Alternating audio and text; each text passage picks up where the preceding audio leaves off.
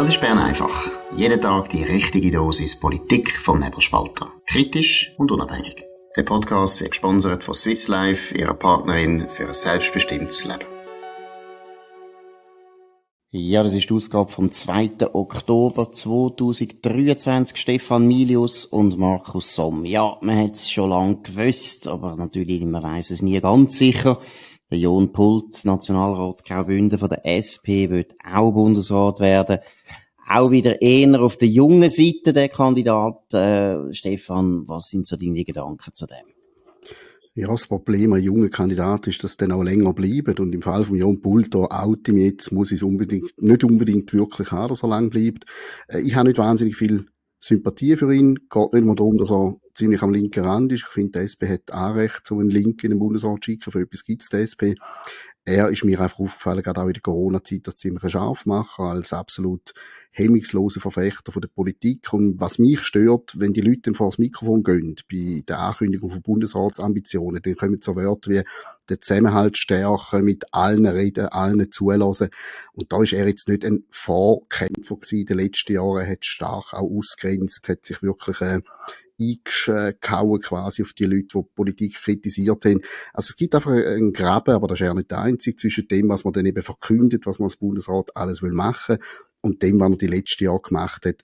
Und er ist auch wahnsinnig etatistisch, das ist so ein bisschen, ich will den Bündner nicht zu nahe treten, aber die haben einfach wahnsinnig gern die SAG und Fördergelder und Subventionen, das liegt so ein bisschen dort im Blut. Und er ist ein wahnsinnig klarer Vertreter von, von dem Kurs, dass der Staat überall alles soll regeln. Genau, und ich finde auch, das hast du gut angesprochen, ich finde ihn in dem Sinne unglaubwürdig. Ich finde ihn einer von denen wirklich, wo klar Position bezieht auf der Linken, und das ist ja völlig okay, das kann er ja, er ist ja ein Linke, aber jetzt finde ich, hat er doch sehr kurzfristig gelernt, äh, Kreide fressen. Also so versöhnlich und staatsmännisch und pluralistisch habe ich den noch nie erlebt er ist wirklich das Gegenteil von jemandem, der Pluralismus äh, irgendwie im Blut hat. Er schätzt das nicht unbedingt. Man hat bei ihm wirklich nicht das Gefühl, dass er jetzt findet, das sei äh, eine Bereicherung von der Debatte, wenn es da unterschiedliche Meinungen gibt. Also ich finde, der gehört eigentlich nicht im Bundesrat, sondern der ist ein typischer Parlamentarier und dort hat er auch seine Berechtigung und auch seine Stärken, oder? Er kann zuspitzen, er ist immer klar positioniert, das ist gut. Aber als Bundesrat finde ich eignet er sich überhaupt nicht. Dann kommt für mich auch noch ein wichtiger Punkt, du hast es auch gesagt, ich finde, ja, Graubünden ist jetzt nicht gerade der Kanton, wo jetzt unbedingt wieder müsste im Bundesrat. Evelyn äh, Wittmer-Schlumpf ist relativ lang gewesen. Graubünden ist zwar ein schöner Kanton, nicht gegen Graubünden, aber ist jetzt auch einfach ein Bergkanton, wo wir jetzt nicht unbedingt äh, vertreten haben müssen, jetzt so dringend wieder. Also da hätte ich jetzt ehrlich gesagt, obwohl ich den auch nicht so wahnsinnig schätze, der Beat Jans, aber da finde ich eigentlich, Basel wäre eigentlich dringender, dass das noch drin wäre, oder auch die Innerschweiz wäre nötiger als Graubünden. Ist ein lustiger Effekt in der Schweiz. Vor lauter Minderheitenschutz übertreibt man es manchmal ins andere Gegenteil. Also ich habe ja lange in Innerrhoden gewohnt und eben in Innerrhoden kann sich nicht beklagen, was die Vertretung im Bundesrat angeht. Zum Teil ein bisschen kürzer, zum Teil ein bisschen länger, aber es sind immer wieder berücksichtigt worden. Also es ist wie so das Gefühl, wir müssen so schauen, dass die nicht unter die Räder kommen, dass dann fast schon zu viel drin sind. Was mich im Ionpult auch noch stört, ich habe kein Problem damit, wenn jemand das SAG mag und die verteidigt gegen 200 Franken, gegen die Halbierungsinitiativen ist etc. Aber bricht einem wirklich ein Sack aus der Krone, um vielleicht auch mal zu sagen, sie machen wirklich nicht alles richtig, man müsste vielleicht ein bisschen schrauben, aber grundsätzlich bin ich ein Verfechter vom öffentlich-rechtlichen Rundfunk. Das könnte man auch sagen. Aber bei ihm tönt es wirklich immer so, wie wenn der Papst persönlich das Programm wird zusammenstellen bei der SAG. Also kein Funken von Kritik, kein Funken von Verständnis für die Leute, die vielleicht manchmal ein bisschen Mühe haben. Und ich glaube, ein Bundesrat müsste das haben, zum Verstehen, dass normale Leute vielleicht mit etwas Mühe haben und das nicht einfach durch alle Böden verteidigen. Also ich glaube, wie du richtig sagst, Parlamentarier wunderbar, da klopft es manchmal ein bisschen der Dörfer, das ist seine Aufgabe. Aber der Zusammenhalt, den er beschwört, ich glaube nicht, dass er der richtige Vertreter ist für deinen Bundesrat. Absolut. Und eben, du hast es auch noch erwähnt. Ich finde, das wichtigste Argument ist einfach, der ist viel zu jung. Wir haben beim Alain Berset gesehen, was das heißt, was für ein trauriges Schicksal das ist für einen Bundesrat, wenn er nie, nie älter wird. Und einfach muss in dem Amt ausharren, weil er sonst keinen anderen Job mehr findet. Er ist jetzt 50, 51, dass man recht ist, wird Alain Berset, oder ist geworden.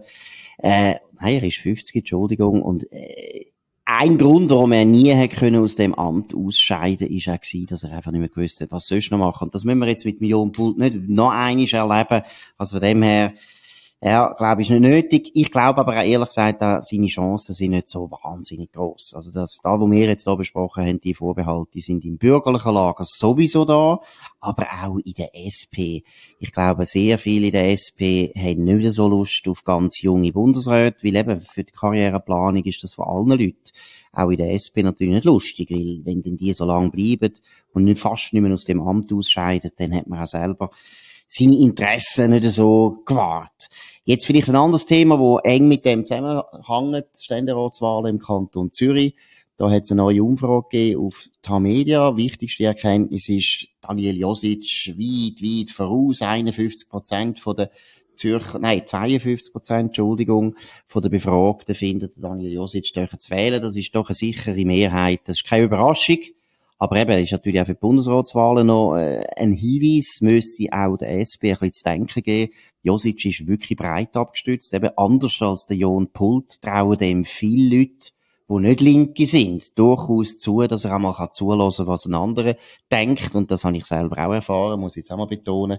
Aber interessant ist, Gregor Rutz 36 Prozent voraus vor der Regine Sauter, doch sehr deutlich 21 und nachher Daniel Leupi 20 Diana Moser mit 20 und der Philipp Kutter eigentlich abgeschlagen. Ich finde erstaunlich abgeschlagen auf 16 Prozent. Du als St. Galler, wo in Appenzell lebt, äh, von außen angeschaut, wie beurteilst du das? Also grundsätzlich ist es mir natürlich mal völlig egal, wer Zürcher einen Ständerat schickt, mal so als, als Grund, Grundaussage. Äh, ich finde es aber wirklich noch sehr speziell, vor allem Gregor Rutzis Resultat, äh, er kommt irgendwie offensichtlich auch gut an, so über Parteigrenzen aus. Er ist aber natürlich eigentlich ein prägender Kopf von der SVP. Sie hat sie programmatisch sehr lang mitbegleitet, gerade bei dem ganzen Kurswechsel Richtung Zürcher Kurs ist er ein, ein Vordenker gewesen.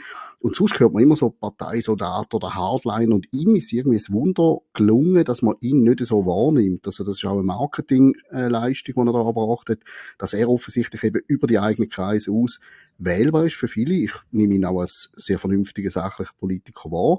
Aber ich hätte jetzt erwartet, dass die andere Seite probiert, ihn wieder in die Schublade zu stecken vom, vom Hardline und das schafft man bei ihm offensichtlich nicht. Und ich fände es natürlich sehr erfrischend, wenn ihm der Sprung jetzt wird gelingen, vor allem weil die anderen, die auf der Liste stehen oder auf dem Zettel, jetzt nicht unbedingt muss haben. Genau, was noch interessant ist, ist, beim Gregor Rutz sieht man, dass selbst von der FDP 41 Prozent ihn würden wählen. Das ist recht viel. Weil der vorherige Kandidat ist ja der Roger Köppel und vorher noch der Hans-Uli Vogt. Die haben beide erstens keine Chance gehabt, unter anderem genau aus dem Grund, weil sie bei der FDP zu wenig Punkte haben. Und da würde ich sagen, 41 Prozent für die FDP, das ist viel. Ist aber nachher, äh, wie soll ich sagen, eine schlechte Nachricht insofern. Ich hoffe, dass nicht zu viele freisinnige Wähler jetzt die Statistik anschauen, weil es zeigt sich auch, dass die SVP-Wähler, also die Regine Sauter, gar nicht unterstützen. Nur 26 Prozent der SVPler die Regine Sauter unterstützen. Das wäre für die Regine Sauter ein Riesenproblem, weil eben die FDP ist natürlich nur halb so groß wie die SVP. Die Regine Sauter wird nicht gewählt, wenn die SVP sie nicht wählt.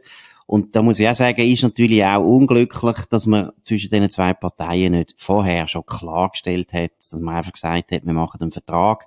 Dort steht drauf, der, der weniger oder mehr Stimmen hat, der äh, geht voraus. Jetzt ist das alles so ein bisschen unklar, was im zweiten Wahlgang passiert. Und ich würde jetzt behaupten, sehr viel von der SVP-Wähler, wählen jetzt da taktisch. Das heisst, extra trägt das Auto nicht, damit der Roger Rutz im zweiten Wahlgang weit voraus ist könnte, könnte ins Auge gehen. Wenn es viele Freisinnige das sehen, dann sagen sie vielleicht, ja, Gregor Rutz müssen wir auch nicht unterstützen, wir tun lieber den Josic unterstützen. Also, es zeigt sich die Zusammenarbeit von diesen zwei Parteien, wo ja in den Medien natürlich selbstverständlich massiv bekämpft wird und sogar eine Kampagne gemacht wird von Campax, einer linksextremen Kampagnenorganisation, die sogar in die Zürich Zeitung geht und warnt vor einem Verbündnis mit dem Faschismus. Die Zusammenarbeit ist noch nicht so richtig gut. Ich glaube, es zeigt auch ein Problem der Freisinnigen auf. Das haben wir schon andere gesehen. Im Kanton Gallen Ersatzwahl von Paul Rechsteiner, SP, in Ständerat. Dort haben wir im ersten Wahlgang Susanne Vincent, Stauffacher von der FDP gehabt, Esther Friedli, wo wollen. Und dort hat es eben ähnliche Zahlen gehabt. Ganz ein grosser Teil von der FDP-Basis gefunden, ja, also ich möchte eigentlich lieber Frau Friedli als äh, Frau Susanne Vinzenz, wo ja in der FDP wirklich eigentlich nur tonangebende Rolle spielt. Und da muss die FDP schon mal dahinter gehen und sich fragen, wieso rutscht uns äh, unsere eigene Basis Richtung SVP weg? Was machen wir falsch? Ist es immer noch Person? Ist es Parteipolitik? Aber das ist, glaube ich, eine Bewegung, die man jetzt immer mehr wird wahrnehmen und das hat programmatisch natürlich auch mit dem FDP-Kurs zu tun, dass die Leute, die eben nicht oben hocken, sondern einfach seit Jahrzehnten die FDP wählen, plötzlich finden, nein, da mal nicht mehr. Also da haben die, glaube ich, eine Hausaufgabe. Absolut. Und vor allem jetzt gerade bei der Regina Sauter ist es ja noch anders jetzt als bei der Susanne Vinzenz äh, Stauffacher wo eine klare linksfreisinnige Aussenseiterin sollte sein in dieser Partei. Ich sage es noch einmal, eine linksfreisinnige Aussenseiterin, wo man eigentlich schon aus dem Nationalrat sollte unbedingt abwählen. Die Regine Sauter ist das nicht. Die Regine Sauter ist eigentlich solid bürgerlich, solid wirtschaftsliberal, äh, ist nicht so bekannt worden als Nationalrätin. Da würde ich sagen, schattere jetzt. Aber rein vom Profil her, politischen Profil her, finde ich, ist die für, auch für SVP-Wähler sehr wählbar. Aber da ist eher eben das Problem, sie hat zu lang eher eine unsichtbare Rolle gespielt in Bern, man hat sie gar nicht so wahrgenommen. Und das lange wahrscheinlich nicht mehr. Aber am Schluss vom Tag muss man wirklich wahnsinnig aufpassen, dass die zwei bürgerlichen Parteien sich nachher nicht im zweiten Wahlgang kannibalisieren, weil dann könnte durchaus sein, dass Diana Moser dann gewinnt, weil sie alle Stimmen auch bekommt von der SP und von den Grünen. Also von dem her, es ist sehr, sehr ernst, es ist eigentlich völlig klar. SVP und FDP müssen zusammenheben, wenn sie einen Ständerat, einen bürgerlichen Ständerat wollen anbringen, ob es jetzt der Rutz ist oder Zauter. Zurzeit sieht es sicher so aus, dass der Rutz die bessere Chance hätte. Aber eben, ich meine, der Kanton Zürich, Opferdeckel, seit 1983 immer ein freisinniger Ständerat, also ein bürgerlicher Ständerat und Vorher, seit 1848, ist das noch, eigentlich auch immer normal gewesen. Es wäre für den Freisinn aus meiner Sicht symbolisch eine grosse Niederlage, wenn wir da würden, äh, einschauen und so sieht es ein bisschen aus. Gut, wir kommen zu einem anderen Thema. Die Sonntagszeitung gute Geschichte gemacht über das Problem auch von der Krankenkassenprämie und das ist die hohe Zahl von Lobbyisten. Stefan, was sind da die wichtigsten Punkte? Es geht darum, dass letztlich um die Sonntagszeitung hat das ausgerechnet, hat das nicht verifiziert. Ich glaube jetzt mal 113 Gesundheitslobbyisten rund ums Bundeshaus sollen eben für die Branche weibeln. 90 Parlamentarier und dann halt nur die äh, bekannten Berufslobbyisten, die Einfluss nehmen. Aber 90 Parlamentarier sind irgendwie verbandelt mit der Gesundheitsbranche. Also da hat es vor allem Leute dabei, die für die Leistungserbringer tätig sind über Beratungsmandat, über Verwaltungsratsmandat etc. Das heißt Spitäler, äh, Pharma, Ärzteorganisationen, die haben einen direkten Draht ins Parlament. Und für mich läuft das ein bisschen unter dem Thema das, was alle schon immer gewusst haben, aber jetzt haben wir mal so ein bisschen harte Zahlen. Wir haben immer gewusst, dass, dass es da enge Verbandungen gibt äh, zwischen dem riesigen Gesundheitsmarkt und der Politik. Aber wenn du dir vorstellst, 90 von 246 Parlamentarier haben handfeste persönliche Interessen zum eben nicht die Krankenkassenprämie senken, sondern lieber die Marge für ihren jeweiligen Auftraggeber zu erhöhen. Also das ist ein klarer Interessenskonflikt und äh, rückt natürlich die, das ganze Thema Lobbyismus anhand vom Thema Gesundheit nochmal ein bisschen ins Zentrum, weil das kann es ja eigentlich nicht sein, dass die Leute mehr Krankenkassenprämie zahlen, weil eben ein, über ein Drittel von der Bundeshausleute, von den Parlamentariern, von der Bundesversammlung andere Interessen haben, als eigentlich zu schauen, dass es aber geht mit der Prämie. Gut, ich muss sagen, da muss ich jetzt ein bisschen, wie soll ich sagen, gegen, gegen Wehr gehen, weil letztlich, oder, Sonntagszeitung wird natürlich eben so ein bisschen die Agenda verdeutlicht, wo jetzt auch der Gerhard Pfister äh, von der Mitte, der Präsident von der Mitte, geritten ist, eben, dass man sagt, das ist vor allem das Problem der Lobbyisten. Das stimmt zum Teil, aber das Hauptproblem ist eigentlich das. Warum gibt es so viele Lobbyisten? Es gibt immer viele Lobbyisten dort, das kann man in allen Ländern beobachten und in der Schweiz natürlich auch, dort, wo der Staat sehr viel reguliert. Dort gibt's viele Lobbyisten, weil man dann muss Einfluss nehmen auf den Staat. Wenn unsere Medien so reguliert wären, wie das Mediengesetz in der Zeit äh, vorgesehen hätte, dann würden wir auch die ganze Zeit schauen, dass irgendein Nationalrat für uns auch noch weibeln im Parlament, weil umso mehr, dass man vom Staat abhängig ist, umso mehr muss man weibeln. Und von dem her muss ich sagen, das Rezept wäre weniger, dass man sagt, irgendwie, ja, die Lobbyisten, das ist eine Sauerei, sondern es wäre eher, hey, nehmt den Staat zurück Kopfdeckel. Der Staat muss nicht so eine unglaublich prominente, starke Rolle spielen. In dem Dossier, natürlich ist es ein heikles und auch sicher politisches Dossier. Völlig weg kann man den Staat da nie wegdenken. Das geht nicht. Aber die 113 Lobbyisten sind aus meiner Sicht absolutes Zeichen von viel zu viel Staat in dem Gesundheitswesen. Und deshalb haben wir so viele Lobbyisten. Das ist ein wichtiger Punkt. Das zum einen muss ich ganz klar nachfügen, ich kann nicht den Alain Berset mit seiner furchtbaren Gesundheitspolitik freisprechen, indem ich den Lobbyisten die Schuld genau. dafür gibt. Die Schuld ist grundsätzlich mal er und niemand anders. Und der andere wichtige Punkt, wo du richtig sagst, Lobbyieren ist nur dann ein Problem, wenn sich Lobbyismus auch lohnt. Und lohnen tut sich Lobbyismus nur überall dort, wo der Staat eben viel Einfluss hat und auch Gelder kann vergeben. Also wenn genau. äh, eine Branche völlig privat organisiert ist, kannst du im Bundeshaus lang äh, quasi lobbyieren. Der Bürger hat dann das Recht zu sagen, nein, ich gehe gleich zu einem anderen. Aber sobald natürlich äh, der Staat einen grossen Einfluss hat auf den Bereich, dann lohnt sich Lobbyismus. Das heißt, Lobbyismus, wo man jetzt gerade kritisiert, ist eigentlich nur der Ausdruck von einer verfehlten Politik. Man muss viel früher an der Politik ansetzen. Und wenn der Gesundheitsmarkt eben nicht mehr so formbar ist durch den Staat und da so viel Geld fließt, dann verschwinden die Lobbyisten von allein, weil sie dann nichts mehr zu tun haben dort. Also ich will jetzt nicht auf den umhacken, die sind wirklich nur Symbol für eine fehlgeleitete Politik. Absolut, genau. Darum in der Sprache der Ärzte zu sprechen, das sind nur ein Symptom, aber nicht Krankheit. Krankheit ist irgendwie Pest und sie sind nur irgendwie Blasen, die ab und zu aufplatzen. aufplatzen. Gut, wir kommen zu einem anderen Thema. Guy Bamelin, letzte Woche auch gerüchtemässig noch ein Thema gewesen. Selbst ich habe mich da verunsichern lassen. Guy Bamelin Stöchi vor dem Rücktritt hat äh, CH Media verkündet, wie so häufig die Geschichte, aber wir haben sie natürlich alle gern, ich gebe alles zu ja, meistens stimmen dann die Geschichten wieder nicht. Ich muss immer noch sagen, die besten, bestgehüteten Geheimnisse im Bundeshaus, bei allen Leaks, die es gibt, so vielen Leaks, die es gibt, aber das bestgehütete Geheimnis ist doch immer noch der Rücktritt von einem Bundesrat. Ich glaube, das redet es wirklich nur mit ihrem, mit ihrer Frau und vielleicht, wenn es noch geht, mit ihrem Hund. Und der Hund sagt auch nichts. Also von dem her, Guy Parmelin ist immer noch im vollen Saft und hat dann ein interessantes Interview gegeben, der Samstagsrundschau vom SRF, Stefan, was hat er dort gesagt?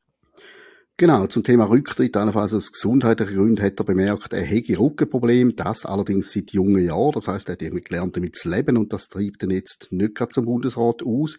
Aber viel interessanter und für mich ist der Mann ein Mysterium. Manchmal nimmt man kaum mehr wahr. Also ich habe manchmal fast schon Mühe, wenn ich die sieben Bundesräte äh, mit meinen Kindern durchgehe, mich an Guy Parmelin zu erinnern. Und, und plötzlich kommt er wieder mit irgendeinem Blattschuss und der hat er geliefert in dieser Samstagsrundschau von, von SRF wo er auf die Migration sprechen gehabt und gesagt hat, ja, also er hat das Gefühl, es könnte so eigentlich nicht weitergehen, wenn die Massenzuwanderung weitergänge, werde das Volk irgendwann einfach Stopp sagen. Wir haben grosse Probleme. Er sagt auch, die Wohnungsknappheit, die sei zur Hälfte auf die Migration zurückzuführen. Und die Leute wollen nicht nur mehr verdichtet bauen, nicht nur mehr Infrastruktur. Und er sagt auch zu dem alten Argument, ja, aber wir brauchen doch Fachkräfte, sagt er, ja, Zuwanderung ist wichtig, aber wenn es so weitergeht, in dem Ausmaß, dann schadet eben irgendwann auch der Wirtschaft. Also sind relativ klare Worte, wo er sagt, wir können nicht so weiter wursteln mit dem Thema Zuwanderung. Absolut und vor allem interessant natürlich, klar, jetzt wird die Linken sagen, ja, das ist Wahlkampf und da macht er jetzt der SVP etwas lieb. Also gut, erstens, die Linken stört ja auch nicht, wenn der Alain Berset plötzlich nach Krankenkassenprämie zum Schluss von seiner Amtszeit massiv erhöht, was er vorher immer schön verhindert hat, damit er ja keinen politischen Krach bekommen hat. Und da hat er eindeutig der SP geholfen. Nein, ich glaube aber ehrlich gesagt, es ist nicht Wahlkampf beim Guy Parmelin, weil es ist ein bisschen so, wie du es gesagt hast. Ich meine, der Mann ist wirklich sehr zurückhaltend für meinen Geschmack. Zu fest zurückhaltend, eben so zurückhaltend, dass er eigentlich gar nicht mehr existiert ab und zu. Dass man sich fragt, wer ist eigentlich Wirtschaftsminister in der Schweiz? Ist das eigentlich immer noch der Delamura? Weiß nicht, könnte noch sein.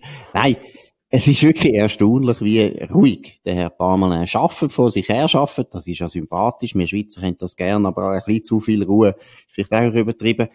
Nein, ich glaube wirklich, gerade wenn er auch die Wohnungsknappheit anspricht, da ist er ja selber als Wirtschaftsminister auch äh, eingeweiht, der weiß, wie es geht. Ich glaube wirklich, dass er es sehr ernst meint.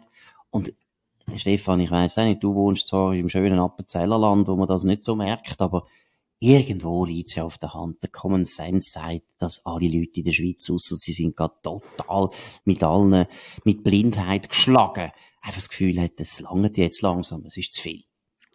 Ja, ich bin im Moment aus, aus persönlichen Gründen viel unterwegs, bei Stammtisch und ganz normalen Menschen und ich muss immer lachen, wenn ich irgendwo in der Zeitung lese, dass das, was die Bevölkerung am meisten umtreibt, der Klimawandel sage. Du hörst kein Wort vom Klimawandel, sondern Migration ist eben nicht einfach ein äh, Wahlschlacht von der SVP, sondern es ist das, was die Leute wirklich, die normalen Menschen, wo viele Bundesparlamentarier vielleicht den Bezug dazu verloren haben, wirklich beschäftigt. Barmele sagt in einem Nebensatz auch noch ganz elegant und man kann ihm einfach nicht widersprechen. Wir haben 2014 mit der Masseneinwanderungsinitiative grundsätzlich in der Verfassung gesagt, wir müssen Zuwanderung begrenzen und die Leute verstehen nicht, wenn das nicht passiert. Ich hoffe, dass das jetzt nicht zu einer Wahlmüdigkeit führt am 22. Oktober, das sagen so das Übliche, die machen das sowieso, was sie wollen. Ich würde es aber ein Stück weit verstehen. Also, die Leute treiben das um, die Leute erleben das auf der Straße, in der Bahn, im Alltag, aber wir werden immer noch beruhigt damit. Es kommen dann plötzlich wieder Experteninterviews. Zuwanderung ist positiv. Zuwanderer bringen uns unterm Strich mehr als nehmen in der Altersvorsorge etc. Aber das sind natürlich wahrscheinlich deutsche Ingenieure, nicht die Leute von Lampedusa. Also wir werden da so ein bisschen eingelullt und man probiert dem Thema auszuweichen, aber die Menschen beschäftigen es wirklich und ich empfehle jedem Bundesparlamentarier mal einmal in der Woche ins Röstchen am Stammtisch zu hocken und mit den Leuten zu reden und da gibt ganz ein anderes Bild, als man eben unter der Bundeshauskuppel hat. Absolut. Vielleicht noch zu dir auch, Ostschweiz, auch ein Riesenthema. Der Zubi, das ist, ich als letzte bin ich auch im Appenzellerland gewesen, da bin ich der Russenrode gefahren, überall habe ich die Plakate gesehen vom Zubi, habe ich gefunden, ja, das ist also schon noch sympathisch, dass einfach der Nationalrat Zuberbühler einfach der Zubi ist. Dort ist ein bisschen ein interessanter Wahlkampf vor, vor sich hergegangen. Du kennst das aus dem FF. Was muss man da dazu sagen, Stefan? Also der, zur Transparenz dazu bist ein alter Kollege von mir, so auf einem niederschwelligen Niveau, aber hin und wieder telefonieren wir miteinander und reden über Politik. Er ist seit acht Jahren im Parlament und alle vier Jahre muss er sich gegen die FDP vor allem wehren, wo ihn wieder weg will haben. Und jetzt steckt er wieder in einem Wahlkampf und der wird richtig, richtig grusig. Sein Gegenkandidat von der FDP, der Matthias Tischhauser, so ein industrieller Sohn aus Herisau ursprünglich, der hat jetzt wirklich eine neue Art von Wahlkampf installiert. Der geht nämlich voll auf den Gegner. Er sagt zum Beispiel, er hat einem Podium gesagt, der Zuberbühler muss weg, egal wie. Also das ist so ein bisschen eine neue Form von auf Person spielen, nicht inhaltlich diskutieren. Es hat konzertierte Leserbriefe gegeben, wo man probiert hat, den Zuberbühler schlecht darzustellen. Und der Mann ist natürlich einfach äh, so ein bisschen das Gegenteil von Roger Köppel. Er hat nämlich noch nie an einer Abstimmung gefehlt, die acht Jahre. Also er hat sämtliche Abstimmungen, ich weiß nicht, wie man das macht, aber er hat sämtliche Abstimmungen absolviert im Bundeshaus. Er ist wahnsinnig fließig, aber er ist jetzt nicht ein Mann von den grossen Tönen. Und alle vier Jahre probiert man ihn rauszuhebeln mit anderen Taktiken.